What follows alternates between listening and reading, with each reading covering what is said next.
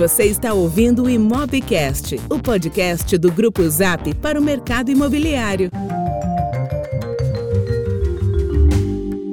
Olá, estamos de volta com mais um episódio do nosso Imobcast, podcast do Grupo Zap. Eu sou o Lucas Vargas, CEO do Grupo Zap. Eu sou Mariana Ferronato, diretora de marketing do Grupo Zap. Hoje temos uma convidada que tem, eu diria, um currículo extremamente diferenciado e, além disso, um, um, currículo que não se compara a nenhum outro profissional que passou por aqui no nosso, na nossa bancada aqui do Imobcast. Eu vou apresentar a querida Elisa Tawil, que é uma das LinkedIn Top Voices de 2019. Ela que é mentora e fundadora do grupo Mulheres do Imobiliário, é formada em arquitetura e urbanismo pela Universidade Presbiteriana Mackenzie e é pós-graduada também em administração de empresas pela FGV. Ela é a primeira paulista a ser certificada pelo curso de liderança avançada para mulheres pela Shakti Fellowship, em parceria com a San Diego University, lá da Califórnia, e também é mentoranda do programa de certificação da Tiara International. E como se isso não fosse suficiente, ela tem um podcast muito legal. Então ela também tem, tem, tem, trabalha com este canal, com este conteúdo que a gente tanto adora e promove, que é o Vieses Feminino. Seja muito bem-vinda, Elisa Tawil. Obrigada, Lucas, Mariana e toda a equipe do Zap por estar aqui, por abrir um espaço. Muito obrigada. Imagina, pra gente é um prazer. E vale também comentar aqui que a Elisa não está aqui por um acaso. Ela sim que é essa mulher forte, que tem uh, um, uma história que ela vai contar pra gente aqui muito interessante, ela está aqui principalmente porque ela é ativa em comentar, em promover, em, em, em, em, na verdade, promover mudanças nos setores. E ela, eu posso chamar de ativista? É, é, é, essa resposta é um pouco mais complexa. Bom, então depois a gente comenta isso. Mas tudo isso para dizer que Elisa esteve aqui comentando: vocês precisam trazer mulheres para grade do Imobcast. E então ela, neste, neste momento que ela nos alertou realmente por uma dificuldade que existe quando a gente que trabalha com eventos e vai trazer uh, palestrantes, convidados para disseminar conteúdo, muitas vezes a gente tem dificuldade de trazer mulheres. E a gente sim se uh, assume essa responsabilidade responsabilidade de cada vez mais promover inclusão e, e ter você aqui vai só nos ajudar a pensar em novas formas de promover essa diversidade no mercado imobiliário. Então, Elisa, eu estou muito feliz com a sua presença aqui. A, acho que a gente começa sempre esses nossos papos tentando entender um pouco do, do, do profissional, como que ele vai contribuir com a nossa audiência que está aqui. Uh, buscando algo mais dos nossos, dos nossos papos. Você tem uma, uma, uma trajetória muito legal, muito intensa no mercado imobiliário, ah, passou por várias incorporadoras, atua até hoje aí com desenvolvimento de negócio. Vamos explorar isso daqui a pouco, mas eu queria entender um pouquinho lá do início, como que você acabou chegando no mercado imobiliário. Você que é arquiteta de formação, foi ali que tudo começou? Não, na realidade, o início, assim, escolher arquitetura eu lembro até hoje, eu estava num restaurante da Joaquim Floriano com meu pai e falei, pai, quais são as profissões que tem matemática? Porque eu gosto de matemática. E ele falou, ah, tem essa, essa, essa arquitetura. O que é arquitetura? Ah, é para construir prédio. Ah, gostei dessa, pai, quero essa. Vou nessa. E escolheu isso. e escolhi. Mas foi uma decisão, assim, bem consciente do que era. E na faculdade, é, fui me apaixonando cada vez mais por essa profissão. Não sou, nunca fui uma boa projetista. Eu sempre fui a melhor aluna de teoria, eu sempre fui aquela que estava debatendo as tendências, os estilos arquitetônicos. Então, eu sempre fui uma pessoa muito ligada à discussão teórica. É, isso sempre me fascinou na arquitetura, a teoria da arquitetura, os espaços, os ambientes. E foi por conta disso que eu acredito que meu caminho foi seguindo para o mercado imobiliário, porque a gente faz o quê? A gente entrega espaço, né? A gente entrega os espaços de morar, de trabalhar, de viver. Então foi aí que eu fui me identificando com, com essa com esse, com esse, enfim, desejo de transformação e entrei no mercado imobiliário pela BKO, onde eu fiz uma carreira é, começando com arquitetura, entrei, entrei como uh, arquiteta de corporação, depois virei gerente de arquitetura. Aqui em São Paulo mesmo? Aqui em São Paulo, quando a BKO ainda era na Pássaros e Flores, no Brooklyn. Uh, e tinham, acho que, três ou quatro pessoas na incorporação, se eu não me engano. Acho que três. E aí, na, na BKO, foi que eu tive, assim, uma ascensão profissional, porque, então, de arquiteta de incorporação, virei gerente de arquitetura, uh, e aí a empresa passou por uma grande, um grande crescimento. É, quem se lembra né, da época da Agra, então teve aquela, aquela joint venture da Becal com a Agra, e depois a Agra teve aquele crescimento exponencial. E na época, então, a Becal cresceu, mudou de endereço, a incorporadora ficou no endereço diferente da construtora. É sempre esse dilema, né, essa relação incorporação e uhum. construção, né? Quem é uma é de Marte, outra é de Vênus. A gente tem essa relação eterna de incorporação e construção. Sempre trabalhei né, nessa relação muito íntima. E, e, naquela época a Becal ficava encarregada da expansão para o interior de São Paulo, então uma oportunidade incrível de conhecer todo o interior, de Sorocaba, Americana, Piracicaba, Limeira, fazendo os lançamentos no interior de São Paulo. É, isso, com... isso 2006 a 2010, naquela época em que o mercado estava uh, ah, passando pelos vários IPOs, crescendo, muito dinheiro chegando no mercado. Então era, era a carreira dos sonhos, né? Era uma, era uma carreira assim, era, era algo, uma ascensão absurda. A gente, eu tinha a chave da empresa, eu fechava a porta da empresa, abria a porta da empresa. É, tinha uma, tenho até hoje uma relação muito próxima com, com os fundadores da empresa, são pessoas que eu tenho na, na minha vida como realmente amigos. É, e aí veio a crise. Né? Veio a crise, teve aquela história, até teve uma, uma fusão, uma aquisição da Cirela, que depois existiu, e foi. A, a empresa começou a sofrer todos aquelas é, é, os sintomas da grande, daquela crise, daquele momento. E eu lembro o dia que o Mário, o Jean Grande, me chamou na sala e falou: a gente vai demitir todos os gerentes, vai sobrar só você, você vai virar gerente de incorporação. Quem vai demitir é você. Então, assim, também passar por essa crise e tendo que não só assumir essas responsabilidades, mas incorporar uma notícia dessa, passar a notícia adiante, trabalhar com uma equipe que tem que estar tá motivada, com tantas dificuldades. Eu acho que esse, esse ponto que você está trazendo é extremamente interessante, porque quando se fala de uma crise, né? Ah, uma crise, você tem que absorver aquela, aquela mensagem lá e desligar. A maioria das pessoas que não passou por esse contexto pensa, não, isso é muito difícil. Realmente é, muito difícil. Agora, você trouxe o outro aspecto que é, e depois disso? E motivar, engajar aquelas pessoas que estão naquele né, naquela, uh, naquele luto de perder amigos próximos com quem eles trabalhavam, que tinham sonhos juntos, e agora a gente precisa seguir a vida e reconstruir. A gente recuou a incorporação no interior de São Paulo, quer dizer, uma, uma cidade que nunca tinha ouvido falar em incorporação. Eu lembro que Limeira, o cartório nunca tinha feito uma incorporação na vida. Então a gente levava esse modelo de negócio para as cidades. A primeira incorporação feita em Limeira foi a gente que levou. Então, esse tipo de, de, de exploração, né? Você está explorando o mercado novo, você está levando um modelo de negócio novo. E depois ter que recuar, e depois falar, nossa, não é.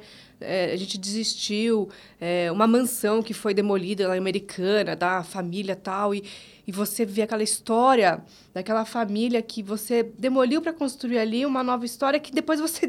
Então, tudo isso você vai. A... Não tem como isso não fazer parte da construção de quem você é. Né? É, são são é, é, aprendizados na profissão que você tem que você tem que sentir isso. Se você não uhum. sente isso, é, são sinais que você não está vivendo o mercado de fato. É muito interessante. Então, 2006 a 2010, você esteve ali na BKO, a crise ali 2008/9, no Brasil respingou um pouco para até um pouco mais para 10 ali, eu diria. Mas você 10 retomou, né? 10, 10, 10, foi, 10 retomou, foi, foi aquele gráfico W que a gente falou, né? Bateu no fundo, deu uma subidinha, e aí 10 retomou, aí eu optei por sair da BKO. É, a empresa sempre tinha me dado muito apoio, muito apoio, mas eu tinha uma necessidade de, de me testar profissionalmente. Eu queria me testar em outros ambientes. Eu lembro que a, a pedida de demissão da BK foi uma das coisas mais difíceis da minha vida. Eu chorava, mas eu chorava. Assim, eu, eu falava assim, eu escolhi sair, mas eu chorava muito para fazer aquela decisão. Foi difícil, era mim na minha casa ali também, né? E aí fui me aventurar no mercado e testar novos ambientes, né? E isso foi muito bom testar novos ambientes, testar como são outros modelos de negócios, né? Como outras empresas estruturam isso. E aí começar a entender aonde eu quero, aonde eu não quero estar. Porque muitas vezes na nossa carreira, a gente vai sendo levada por oportunidades. Olha, a empresa tal fez uma proposta, o salário é muito bom, o pacote de benefícios é ótimo. E você vai, porque aquilo te atrai. Mas será que a empresa tem os valores que você acredita? Né? Esse olhar eu comecei a apurar ao longo da minha carreira. E falar, será que essa empresa está fazendo aquilo que eu realmente acredito? Será que ela está entregando o imóvel da forma que eu acho que a pessoa tem que receber? Será que a captação de recursos que ela faz é uma captação saudável? Ou tem alguma coisa no meio do caminho que não, não fecha a conta? A gente vivenciou agora, na questão da Lava Jato, o nosso mercado muito manchado por empresas que tiveram atitudes que eu não gostaria de estar envolvida. Então, mas eu fiz uma escolha na minha carreira que por muitos anos ela foi inconsciente nesse aspecto. Né? Eu já estou entrando no ambiente da liderança, que é a minha mais recente formação. Mas quando você exerce uma liderança inconsciente, você vai aonde a onda meio que te leva. E você não reflete, às vezes, para olhar para aquela empresa e falar, nossa, e de repente tem um, um, uma quantidade de recurso absurdo aqui para a gente gastar, investir. Da onde veio esse dinheiro? Uhum. Né? Ou, eu já ouvi isso, eu preciso que você aprove esse projeto custe o que custar. Esse custe o que custar Será que vale a pena para a tua carreira, para o teu currículo? Uhum. Então, acho que são questões que a gente tem que começar a refletir. Porque o mercado, que você pode fazer um caminho muito próspero, de muita qualidade, de resultado muito positivo para a sociedade, mas tem um outro caminho mais obscuro que a gente precisa começar a falar não. A gente precisa olhar para ele e falar: esse caminho não é legal. Esse caminho vai te dar um retorno mais rápido, mas ele vai deixar uma sociedade mais doente. E a gente tem visto tanto assuntos de sociedade doente, de pessoas com depressão, com ansiedade dentro das empresas. Então, acho que a gente tem que, nós profissionais, agora como pessoas mesmo, né, e olhando para essa trajetória que eu te contei, uhum. de sentir na nossa pele, falar: nossa, será que eu quero isso para mim, para o meu filho, para minha sociedade? Então, essa análise mais profunda de exercer uma liderança consciente é o que eu tenho hoje aplicado no, no que eu faço, né, nas minhas consultorias, as estruturações que eu faço, nas empresas com as quais eu me relaciono e a mensagem que eu tento né, passar e reverberar pelos movimentos que eu, que, eu, que eu conduzo. Muito legal. Então, teve aqui essa experiência que você falou da da, da, BKO de até 2010, quatro anos ali, mais de quatro anos junto à BKO, e depois você passou por outras empresas do, do mercado imobiliário também, SRV, uh, Tishman, e, e, e, isso foi até 2017, dois, três anos atrás. Exato. Agora faz três anos, agora em janeiro, que eu três saí anos. da Tishman Spire. É. Legal. Mas eu diria que, então, a gente está falando de mais de dez anos no mercado imobiliário, né? É, um, é uma vida, é uma experiência muito longa, muito profunda e admirável quando a gente olha o mercado que passou por vários ciclos né, ao longo desse período.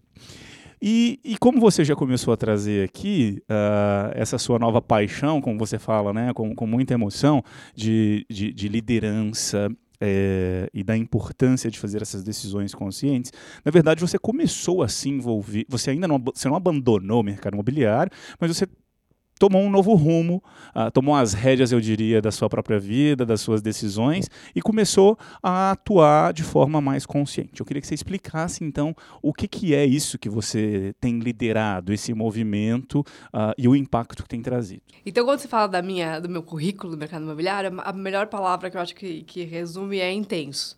É, porque passei por empresas que foram intensas, né? Eu entrei na Viver, ainda era Impar. peguei a transição da Impar para Viver e lá eu era gerente de, de, de negócios, né? O nome muda para cada empresa. Lá era gerente de negócios, mas eu fiz questão de me autodenominar gerente de legado, porque eu só cuidava do legado que a empresa deixava e dos, dos problemas que tinham que ser resolvidos. Mas só para trazer um pouco desse histórico. É, foi em, quando eu estava na Tishman Spire, Lá, é, meu cargo era Senior Manager de, de Desenvolvimento, Development, que é uma empresa americana, é, e eu voltei da minha segunda licença maternidade. E eu sou uma mulher que quem me conhece do mercado imobiliário nunca imaginou que eu estaria liderando hoje o movimento feminino.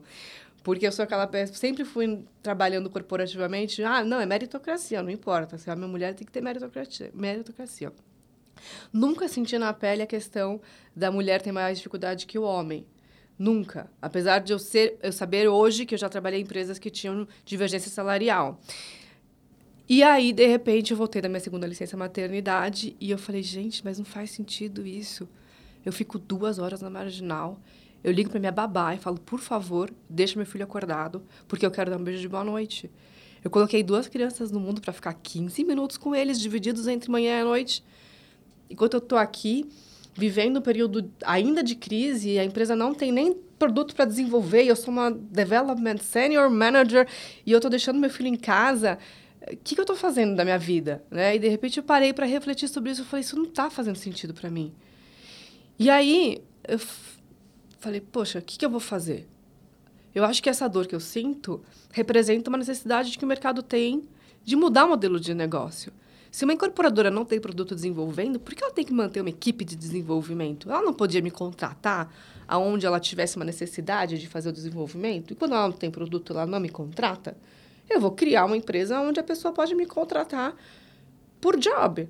Então, eu criei a minha empresa com a ideia, eu tinha sócios na época, de fazer esse, essa terceirização do desenvolvimento imobiliário. E no papel a ideia estava muito boa.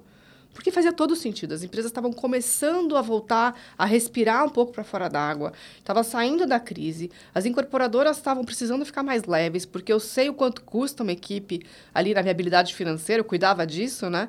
Então, se você tem uma possibilidade de terceirizar uma, uma equipe com uma pessoa com a experiência que eu tinha ali, de uma multinacional, de ter passado por todas as intensidades né, das incorporadoras que eu vinha, Poxa, me contrata, a gente faz o teu desenvolvimento, a partir do momento que acabou o desenvolvimento, acabou o contrato, tá tudo certo, fica mais leve, né? Você tem aí uma série de questões trabalhistas, ainda estava na reforma da questão trabalhista naquela ocasião, então tudo fazia sentido no papel. O que não foi, fez sentido foi na prática, né? Porque na prática eu, tenho, eu tive sócios que não concordavam muito com, com, com o meu modelo de pensar e de agir no mercado. Na prática, as incorporadoras falavam para mim: acho sua ideia ótima, me traz um negócio, porque sem um negócio eu não posso te contratar. Então, é, o ovo, a galinha. E aí eu comecei a falar: puxa, então eu vou ter que trazer negócio. Quando veio a história de trazer negócio, aí veio um conflito comigo. Eu falei, nossa, mas eu não sou uma pessoa de trazer negócio, eu sou uma, eu sou uma pessoa de desenvolvimento. Eu faço muita conexão, sou uma pessoa muito boa do networking, mas eu não sou tão boa de fazer negócio, não sei se é isso que eu quero. E aí veio uma questão na minha sociedade que não deu certo. Que na época, para mim, foi uma coisa muito traumática e hoje eu acho que foi o grande presente que eu tive nessa vida. Uma sociedade que não deu certo, ela, eu tive que envolver advogados, foi uma coisa bem, bem chatinha. Mas quando eu acabou todo o processo, eu falei, não quero mais saber de mercado imobiliário. Chega, não quero mais. Não vou mais trabalhar com isso. Eu entendo que meu ciclo acabou. Eu vou assumir isso para minha vida. É, eu vou entender que tudo que eu investi na minha, na, minha, na minha formação valeu até aqui e aqui eu começo uma nova jornada. Foi muito difícil passar por isso. Eu fiz muita terapia, eu fiz vários cursos de tudo que você pode imaginar, assim, dos mais espirituais aos mais tradicionais. E aí, meu marido, na época, eu sou casada com o Mark Tawil, que é influenciador LinkedIn. Na época, ele também era LinkedIn Top Voice, ele foi o primeiro do Brasil. E, e ele estava com uma ascensão profissional muito grande. Ele estava se destacando muito nas redes sociais. Eu falei, vou dar uma pausa e vou trabalhar para ele, vou trabalhar na marca dele.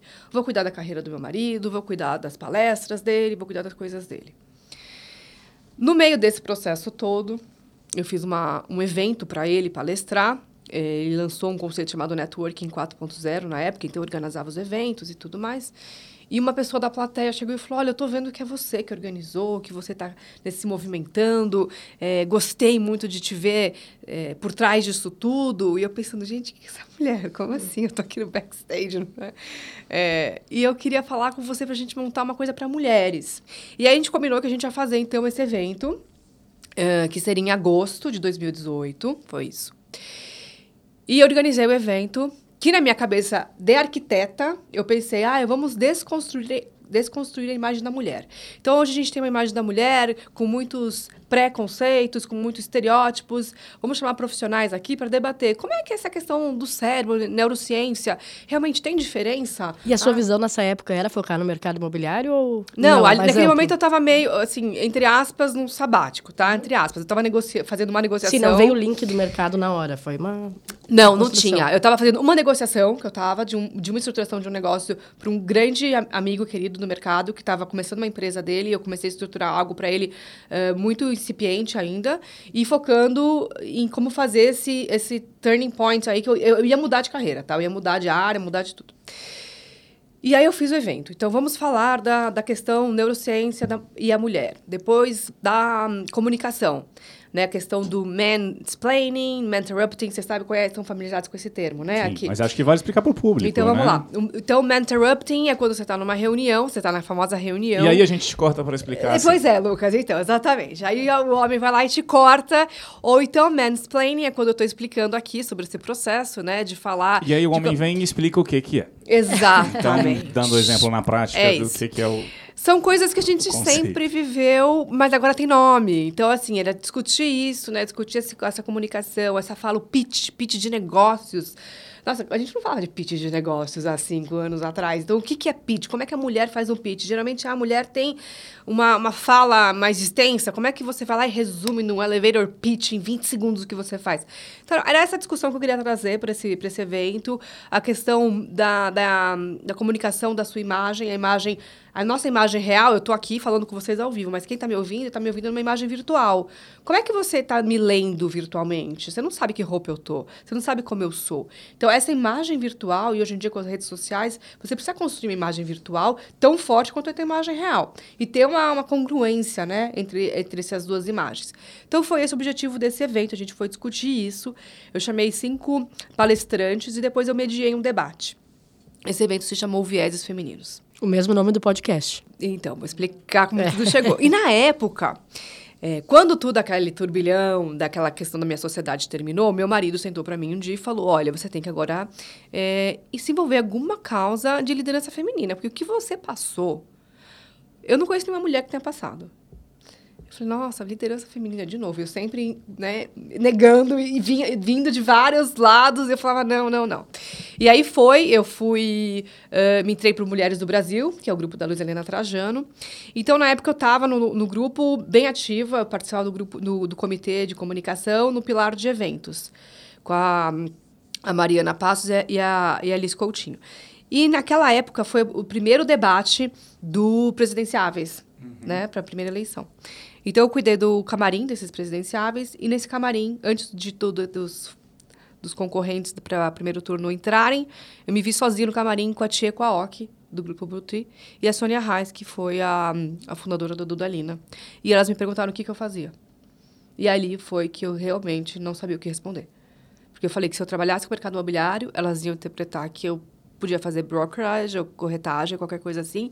E eu não conseguiria descrever para elas todo o meu dilema que eu estava passando naquele momento, toda a, a, minha transição, minhas dúvidas. E eu respondi que eu fazia podcast.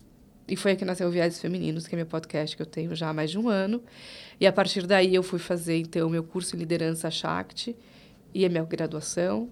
E Hoje eu voltei aqui nesse momento falando com vocês, depois que a Nilima Bat, que é minha grande mentora, que é coautora né, do, do livro Liderança Shakti, junto com o Raj Sisodia, me perguntou na minha formação lá na Croácia o que eu iria fazer com o mercado imobiliário. Isso foi em junho de 2019. E eu falei para ela que eu ia me reconectar com o mercado por uma outra porta. E em julho eu fundei o Mulheres Imobiliário, que tem hoje 340 mulheres reunidas.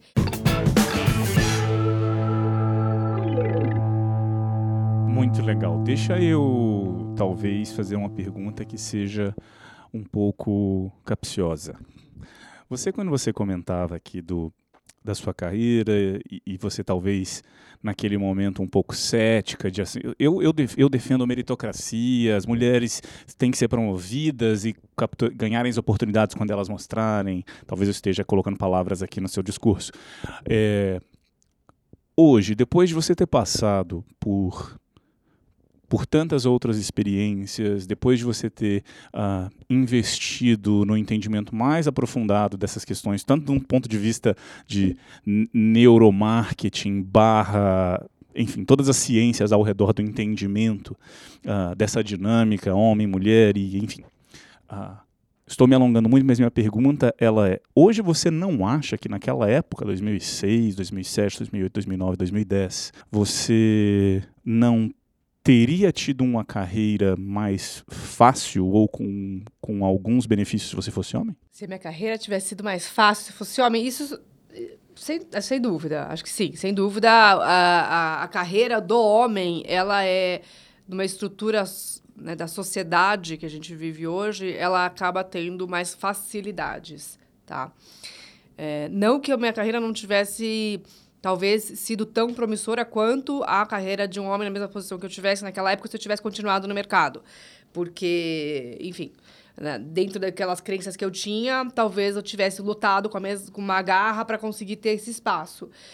É, mas eu não posso falar de algo que eu, que eu não. Que uma trajetória que eu não fiz.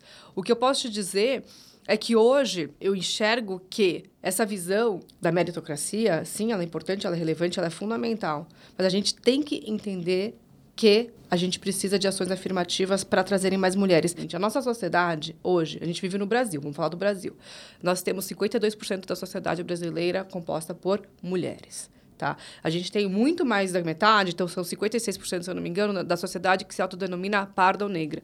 Então, se a gente falar que é uma sociedade majoritariamente mulher e majoritariamente negra ou parda, e a gente olhar para dentro das empresas, a gente vai ver que a nossa sociedade não está representada. O mercado imobiliário constrói espaço para a sociedade. Então, é, é este entendimento que a gente precisa ter. Elisa, deixa, desculpa te, deixa eu te fazer uma pergunta sobre essa questão da representatividade. E até praticamente um desabafo meu, eu também trabalho há 15 anos no mercado, no mercado imobiliário, e é uma das coisas que sempre me gerou muita, muita angústia, então hoje eu já vim, vou botar fogo nesse podcast com essas perguntas. Aproveitando que boa parte de quem está nos ouvindo acaba sendo homem, né, público mais masculino.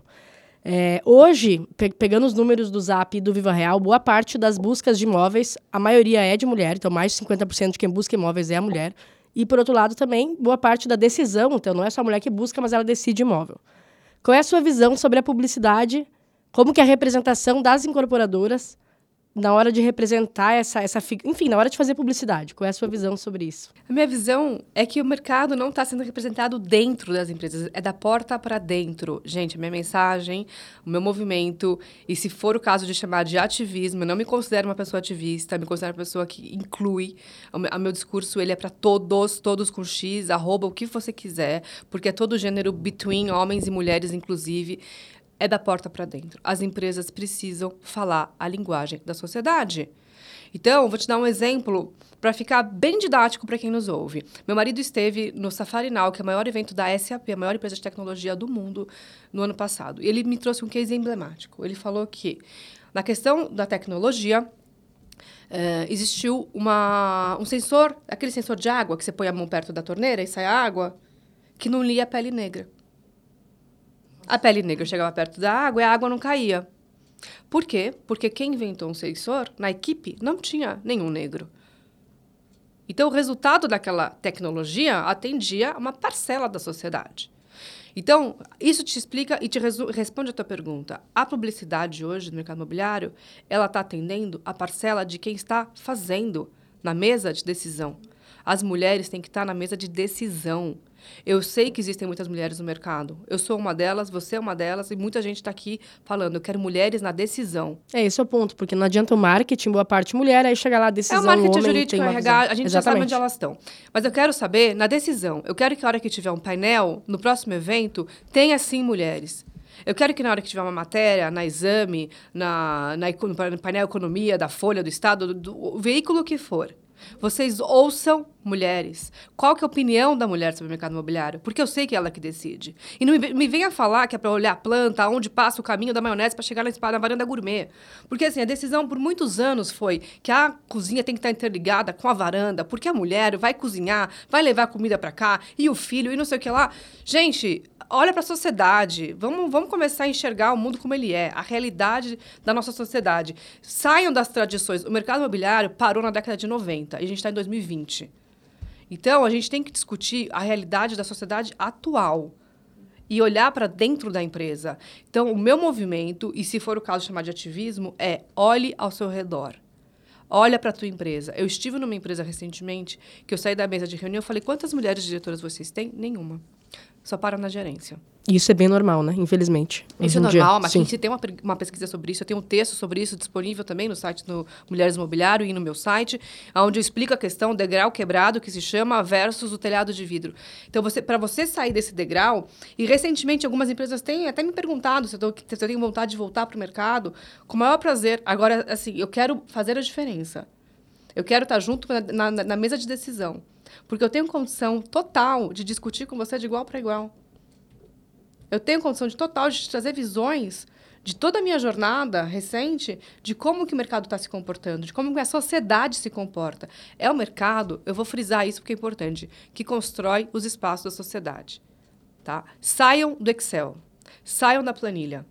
Dinheiro é importante, mas mais importante do que isso é construir uma sociedade positiva, que vai falar daqui para frente. E a gente fala muito sobre jogos infinitos, jogos finitos, né? Simon Sinek, que adoro, eh, tem falado muito sobre isso. Então, esse conhecimento, esse... quantas empresas não pararam na última recente crise na Lava Jato? Eu já tra eu trabalhei em empresa que não existe mais.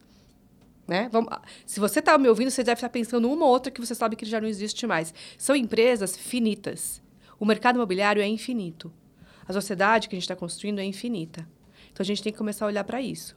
Que atitude eu faço para deixar esse mercado infinito? Elisa, me tira uma dúvida. Você já comentou aqui, mas vamos reforçar quando você fala dos pilares do Mulheres no Imobiliário. Você falou conteúdo, networking, Conteúdo, não, conteúdo a gente oferece no site. O nosso, o nosso tripé é networking, apoio e capacitação. Então vamos falar deles um pouquinho. Networking para quebrar um pouco aquele paradigma, né? Ai, mulher não sabe fazer networking. Não, faz, faz, faz muito bem networking. Então no Pilar Network a gente faz os encontros presenciais, que já aconteceu em São Paulo em agosto de 2019, no Rio de Janeiro em outubro de 2019, em Curitiba em dezembro do ano passado e o próximo encontro agora em fevereiro em Belo Horizonte. Nos encontros a gente não faz só uma troca de cartões, uma roda de conversa. Não, a gente tem conteúdo, painel, pessoas que vêm falar da situação do mercado, da economia, quais são os impactos da LGPD no mercado imobiliário. A gente está discutindo muito isso dentro do grupo. A gente sabe que vai mudar radicalmente o comportamento do mercado. A gente tem discutido blockchain, compras em blockchain. A gente tem discutido como é que tecnologia impacta o mercado também. Então, isso tudo a gente discute nos nossos encontros presenciais e com muito networking. É claro que o objetivo é fazer esse encontro físico. Né? O networking é importante que exista a conexão física.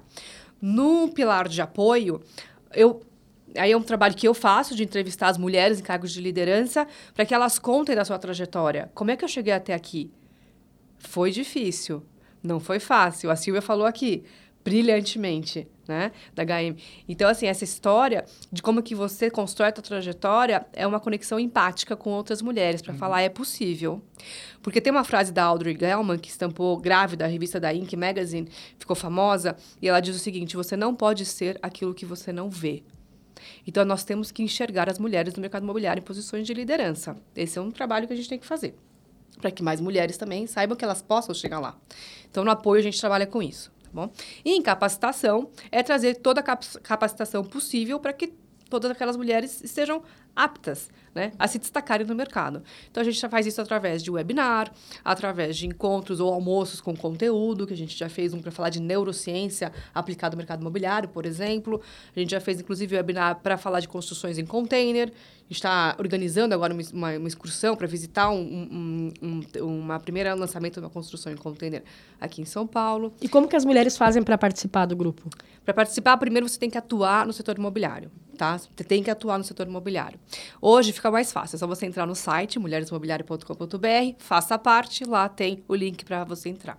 Você vai preencher um cadastro preliminar e já vai receber o código para entrar no Telegram. O grupo acontece hoje no Telegram, que é uma plataforma de, de mensagem assim como, como o, o WhatsApp, mas é um grupo fechado. Deixa eu fazer uma pergunta aproveitando sobre mulheres, né? As outras mulheres e liderança. Eu estava vendo esses, ouvindo num podcast, estavam comentando sobre, é, enfim, que, que segundo pesquisas, uma parte significativa das pessoas não aceita bem liderança feminina. Só que o interessante é que desse número, boa parte eram as próprias mulheres respondendo. Então, qual é a sua visão sobre, enfim, sobre esse ponto que acaba sendo polêmico, essa questão de competitividade, de não aceitação das próprias mulheres? Eu, eu, eu, enxergo com muita naturalidade. Eu já estive nesse número. Né? Eu olho para trás e eu já estive nesse número de achar que não, que isso não existe, que a gente não tem que fazer esse movimento. E hoje eu estou aqui sentada numa posição de eh, ser reconhecida pela minha voz ativa pela liderança feminina e enxergando que sim, a gente precisa uh, abrir esse espaço. Né? A gente precisa promover esse espaço e jogar esse holofote para essas mulheres que fazem sim a diferença, porque é mais difícil, porque a, a maternidade é um fator ainda muito complexo que a gente precisa desmistificar. Eu estou escrevendo um livro sobre a questão da liderança na maternidade, devo lançar agora em 2020, que são todas as habilidades, soft skills, a gente fala tanto de soft skills, né? E a gente chega a tanta soft skill com a maternidade. E quem está dando valor para isso? Né? É, muitas empresas das quais eu passei, e eu vivi isso na pele, depois que você volta da, da licença maternidade, te desvalorizam em relação a quem você é e você tem muito mais para oferecer. Então, hoje, todo mundo está querendo profissionais que tenham soft skills, né? empatia, o principal delas, e você não faz faculdade de empatia. Mas a maternidade te faz uma pessoa muito mais empática. Então, esse tipo de olhar tem que ser muda mudado. Né? Então, eu tenho feito meu trabalho também para promover isso, para falar uma linguagem corporativa, de falar como é que você encara isso de uma forma a enxergar que você ganhou uma profissional ainda melhor pela maternidade. Muito legal. Você, então, falou aqui do, do, dos pilares do, do, do Mulheres do Imobiliário. E antes da gente entrar aqui, você tinha comentado que, que já tiveram três eventos no ano passado. Né? Foram, foram eventos em, em cidades diferentes. Né? Esse, esse even esses eventos não são são, são, eventos que a gente não comentou, né? A gente falou aqui nesse papo de outros eventos que você organizou e tudo mais, mas são eventos específicos para o mercado imobiliário que aconteceram em São Paulo, Rio e Curitiba. Curitiba, e agora vai acontecer em BH. São eventos que a gente faz, uh, a gente chama ele o encontro das mulheres do imobiliário, que é uma ação do Pilar Networking. Ele é aberto ao público uh, geral que tem interesse no mercado imobiliário e qualquer sexo, qualquer gênero. Então, os encontros presenciais, eles são abertos ao público, ele não tem custo, você basta você se inscrever e participar. Então, em São Paulo, a gente teve casa cheia, a gente fez no, no Spaces da Vila Olímpia e a gente teve a apresentação do case da CBRE, apresentado pela Raquel Dias, uma empresa que pouca gente sabe que tem um trabalho tão forte pela liderança feminina lá fora. Como é que a gente tropicaliza esses movimentos, né? Muita empresa que é multinacional tem ações fortes fora do Brasil. Por que você não traz esse movimento para cá? Né? O que, que falta para uhum. trazer para cá? E uh, o que me chamou a atenção no case, no case da CBRE é que eles têm um trabalho muito grande e tem uma líder global, que me fugiu o nome agora, mas ela é a grande referência. E as pessoas vão para fora do Brasil para conhecer ela. Poxa, por que não, né, não motivar uma liderança feminina nacional brasileira que você que possa também ser voz ativa dentro da empresa aqui?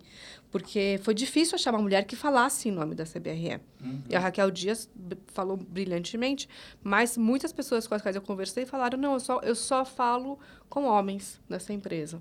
Né? Então, é, de novo, dá luz, dá holofote para as mulheres que falam que podem representar. Depois, no Rio de Janeiro, a gente teve um painel excelente com a professora Vivian Almeida, da IBMEC, falando sobre o mercado de trabalho e a mulher no mercado de trabalho. É, esse painel está é, tá, tá disponível também no meu, no meu, perfil do LinkedIn, quem quiser acessar. Eu fiz uma, uma transmissão ao vivo e ele está tá lá disponível. Foi muito bom. Ela trouxe números, uma pesquisadora, ah, uma qualidade de, de informação muito, muito, muito, muito, um nível muito elevado. Um painel excelente. Depois a gente falou sobre blockchain aplicado ao também setor. Também no Rio de Janeiro. Também no Rio de Janeiro. Também o Spaces abriu a porta para a gente, uma parceria muito bacana que o Thiago, o Thiago Alves apoia o grupo. E a Tânia Costa apresentou uh, como que a Regos incentiva a liderança feminina no setor. A gente teve a Jéssica Verônica Costa e o Sérgio Ávila falando sobre a questão do blockchain eh, no setor imobiliário. E aí, em Curitiba, a Lia Mejer, que também é a nossa cofundadora, em, no Rio de Janeiro, a Renata Botelho eh, ficou encarregada de fazer toda a curadoria. No Rio de Janeiro foi a Lia Mejer, e ela é, fez uma, em Curitiba. Então, ela trouxe a Patrícia Presser para falar de novas práticas notariais. A gente falou com a professora Miriam Gasparim, que é uma referência, que trouxe o painel sobre negócios imobiliários no Sul e também no Brasil. Depois a gente falou da LGPD, de novo, né, da Lei Geral de Proteção de Dados aplicada ao setor imobiliário, com a doutora Iverli Antiqueira. Teve um painel de uma também top voice, a Thaís Targa, explicando sobre transição de carreira.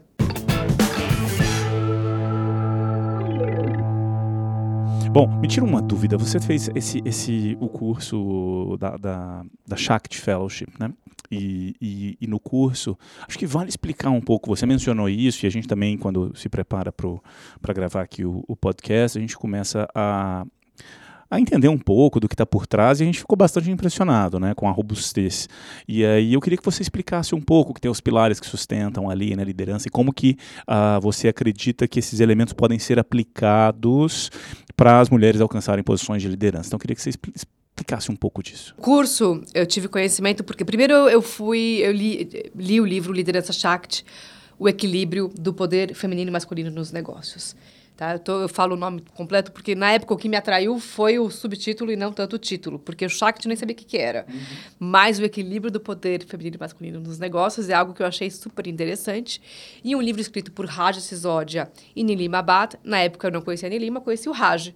Né? E estar presencialmente com o Raj, para mim foi uma grande, uh, uma grande oportunidade. O Raj, para quem não conhece, ele fundou o movimento capitalismo consciente, o conscious capitalism no mundo.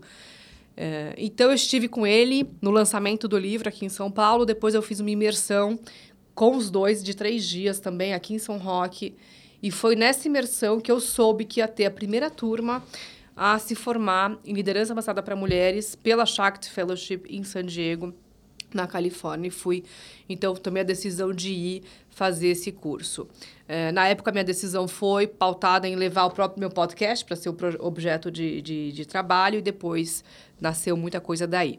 Uh, a liderança Shakti, ela é pautada em cinco elementos principais. Presença, energia, integridade, flexibilidade e congruência.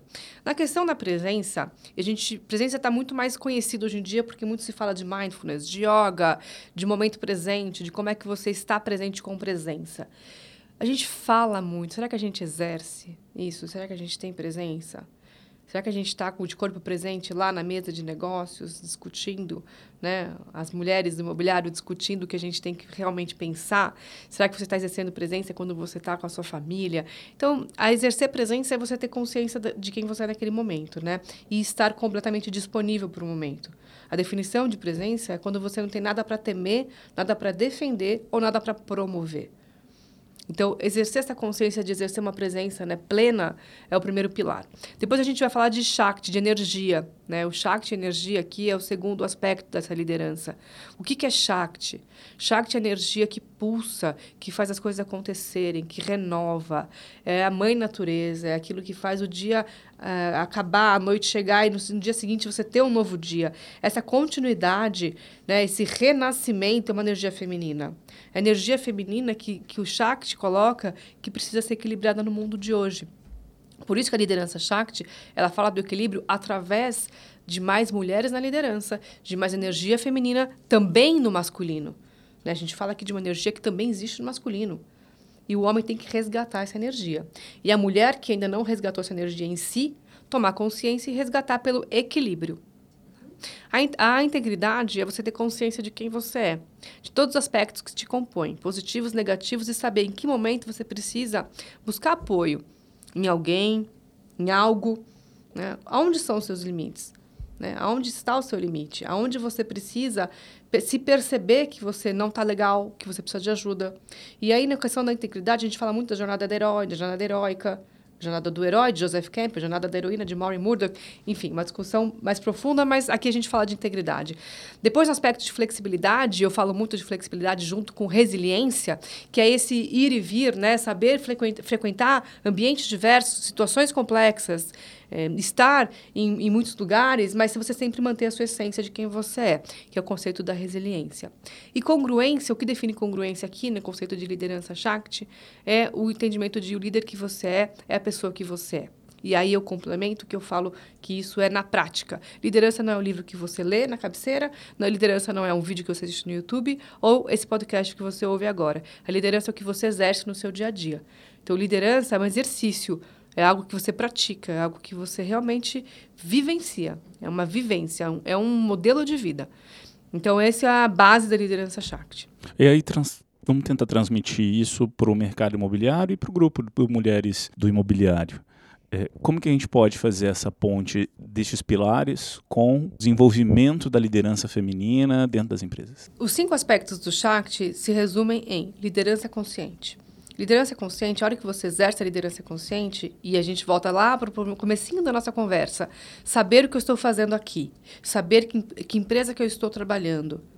Eu olho para essa empresa, né, eu até dei um exemplo aqui, uma empresa que eu fui que não tinha nenhum cargo de direção. Se eu sou uma mulher nessa empresa, eu não estou enxergando futuro para mim. Você vai promover a mudança ou você vai mudar? Ou você vai ficar onde você está, consciente de que você não vai passar da gerência? O que você vai fazer com essa informação? Isso é liderança consciente. Então, o que eu estou trazendo para essas mulheres e estou trazendo para o mercado é uma consciência da gente olhar para esse mercado e tomar atitudes conscientes do que a gente quer. A gente quer daqui para frente que o mercado continue né? Respondendo a tua pergunta mais uma vez, fazendo uma, um marketing, fazendo uma publicidade que não conversa com essa mulher? Ou a gente quer trazer uma mulher para a mesa de decisão e falar, vamos fazer agora diferente, vamos tomar uma decisão juntos. Eu quero saber o que, que as mulheres estão querendo, porque elas têm poder sim de compra, porque elas têm poder sim de investimento. A gente fala muito do oh, investidor, né? Lembra no stand de vendas vai chegar o investidor, a gente fica imaginando aquele homem chegando com uma malinha de dinheiro. E a mulher investidora, onde ela está? E a mulher que pode investir nesse mercado? Então é, é essa consciência que eu quero trazer. A gente entender que sim, que a mulher ela faz parte, ela é voz ativa, ela está ali na decisão, ela é agente transformador do mercado. Muito legal. Elisa, acho que uh, daqui a pouco a gente vai ter que partir para o nosso encerramento aqui, mas uh, você que tem essa, essa, eu diria agora que esse acesso e essa né, a, a presença nos diversos subsegmentos, eu diria aqui, do mercado imobiliário, que é um setor muito grande, você já com um grupo ativo, com muita, com, com muita representatividade já, é, eu queria que você nos trouxesse, assim, se é que tem, a, a, alguma empresa que você olhe e diga, ah, nossa, que empresa que eu uso como referência, seja do mercado imobiliário ou de fora, mas no Brasil. Olha, o próprio LinkedIn, né? Uh, eu sou LinkedIn Top Voice e conheço muita gente que trabalha no LinkedIn, conheço a empresa do LinkedIn, conheço uma profissional que está grávida no LinkedIn e que uh, soube que estava grávida logo que ela fez o processo para entrar na empresa, como a empresa recebeu a notícia. O próprio Milton Beck, o CEO do LinkedIn, conta que a empresa, inclusive, apoia até três inseminações artificiais para quem está tentando fazer uma inseminação artificial né, no processo de, de, de gravidez, de tentar engravidar. Então, é uma empresa que não só fala é, também com lideranças femininas, que tem ações internas, né, dentro, da porta para dentro, que eu conheço e que sei que é uma empresa que tem uma, uma, uma equidade nesse sentido. A própria SAP, a Cristina Palmaca, para mim, é, uma, é um exemplo de liderança do Brasil, assim, já estive com ela em, em alguns eventos que eu vi, eu tive a oportunidade de ouvir ela falar. É uma mulher que brilhante, assim, brilhante de verdade. É, é para mim é, uma, é, um grande exemplo de liderança. Então, a SAP, Cristina Palmaca. Então, você tem a Helena Trajano, que é um, emblemática, um, a maior ativista, assim, né? No, hoje, Mulheres do Brasil é um grupo que deve estar com quase 40 mil mulheres. É, último... Elisa, e desculpa te cortar, e do mercado imobiliário, você tem alguma referência? Eu sei, né, que tu acaba atuando muito com essa questão de eventos, e pra gente é uma felicidade enorme te conhecer, porque é difícil. Por mais que a gente queira pela gente, metade, enfim. Então vamos fazer o seguinte, eu vou deixar aqui um convite. Eu não, eu não quero, eu não vou dar nenhum nome de empresa. Eu quero que você, empresa que se considera uma empresa que tem ações afirmativas, que tem uma liderança equilibrada e que tem ações pela equidade, me convida para eu te conhecer. E aí eu vou trazer aqui o nome com mais certeza. Eu só vou falar o nome de quem eu realmente conheço e quem eu posso falar porque eu sei de ações que estão sendo feitas. Então eu quero conhecer a tua empresa da porta para dentro. Aí você me, me apresenta e eu trago aqui o nome. Muito legal, excelente. Nossa, não podia terminar esse, esse, esse podcast, essa edição aqui do nosso Imobcast mais, mais feliz. Eu posso então, fazer só mais uma pergunta? Eu sei que é terminar, vamos lá, mas. Vamos lá, vamos lá. Assim, eu acho que até mesmo a tua pergunta a gente não tem uma resposta clara. Eu também fiquei pensando quando eu perguntei, eu não sabia a resposta. É, quem eu falaria. E boa parte do nosso público é homem, como eu te comentei antes. Se tu puder, eu sei que a gente já falou isso ao longo da nossa conversa, mas se puder só deixar um recado final para esses homens do porquê que eles deveriam, de fato, ter esse mindset mais pró liderança feminina de uma maneira bem objetiva. O que, que eles perdem e o que, que eles ganham com isso. Bom, vocês, é, homens, primeira coisa, vocês nasceram de uma mulher, tá bom? Então, já vou deixar só essa, essa, essa, essa dica, porque é importante a gente também enxergar que a gente está falando aqui de um equilíbrio que também é importante para o homem. E da, quando a gente fala ainda da questão conceitual de liderança Shakti, é uma força feminina que acontece dentro de você também. Então, é importante sim você também ter essa mulher junto com você para te ajudar a ter esse equilíbrio que faz parte de quem você é. Então, a minha dica aqui é o seguinte: quando você estiver num ambiente homem do mercado imobiliário, olha ao seu redor. Se estiver faltando mulher, se estiver faltando representatividade, chega gentilmente para a pessoa que é encarregada daquele evento ou alguém que você conhece e fala assim como eu falei aqui para o Mobcast. Olha, eu sei que é difícil, mas vamos fazer um esforço juntos? Aonde a gente pode achar mais mulheres para vir aqui? Eu conheço uma, ou eu conheço algumas. E aí você pega aquela mulher que você conhece que é fera, que domina, que manda super bem e apresenta ela para alguém. E abre uma oportunidade para ela se destacar. Oferece o palco para ela. Porque a gente tá, a gente tem eh, muitas pessoas que falam em nome do mercado imobiliário, a gente já sabe contar nos dedos quem são as pessoas, né? Vamos colocar novas pessoas falando, né? Vamos abrir oportunidade para que elas falem. Vamos deixar espaço para que mais mulheres se destaquem.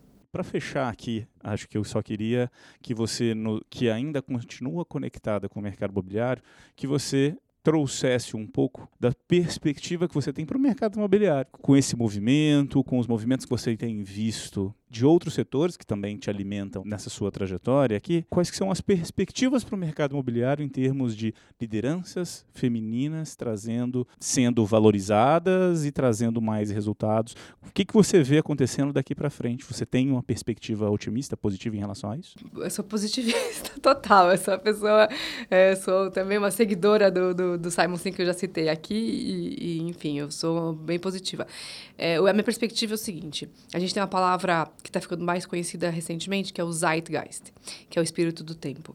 O espírito do tempo é o espírito da gente falar de lideranças femininas. Se a gente tem a Melinda Gates, né, esposa do Bill Gates, uh, com um ativismo tão forte, tão emblemático, e destinando um bilhão de dólares para investir em ações de liderança feminina, a gente tem uma mensagem aí do espírito do tempo dizendo para a gente que a gente tem que olhar para esse assunto.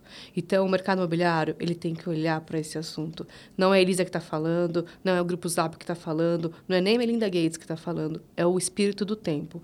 Vamos ouvir o que o momento está falando. O momento está pedindo empresas que precisam ter equidade. A gente tem visto a queda da Victoria's Secret vertiginosa porque não tinha mulheres no board, porque representam um modelo, né, um estereótipo de mulher que as mulheres não aceitam mais. Então, de repente, daqui para frente, para as mulheres aceitarem o seu produto imobiliário, o incorporador que me ouve, você vai precisar ter esse espírito do tempo dentro da sua empresa. Porque daqui a pouco o seu investidor que está colocando dinheiro na sua empresa, comprando a sua cota, não vai querer comprar se você não tiver ao menos 30% de representatividade, como o 30% Club está chegando ao Brasil né, colocando que empresas listadas na bolsa que não uma representatividade de pelo menos 30% de mulheres não vão ter stock options. Então, a gente tem que olhar para esse espírito do tempo, que não sou eu que falo, são as notícias, são várias ações que estão sendo tomadas. Vocês precisam conectar os pontos. Muito legal. Elisa, foi um prazer ter você aqui hoje com a gente nesse papo. Acho que cada vez mais eu pergunto de perspectivas porque a gente vê o que está acontecendo no mercado e é natural que seja uma evolução que quem não, uh, quem não promover essa evolução vai ficar para trás, né? E vai ser forçado a ir com a onda depois que a onda já está ali na, na, na num movimento que não vai te permitir preparar para essa para essa nova para esse novo contexto. E aproveitando também muito obrigada pelo, né, obrigada pelo projeto, obrigada pela criação desse grupo. Fazia tempo que o mercado imobiliário precisava disso. E ficamos né? muito felizes muito. De, de, de ver que temos lideranças capacitadas que têm tido impacto no setor porque é isso que a gente espera, é por isso que a gente está aqui, justamente para trazer esse impacto. E obrigada pelo espaço. Isso já Imagina. mostra que tem feito, né, tem, tem trazido respostas. Obrigada mesmo. Muito legal. Obrigado, pessoal, e até a Obrigada. próxima. Tchau, tchau.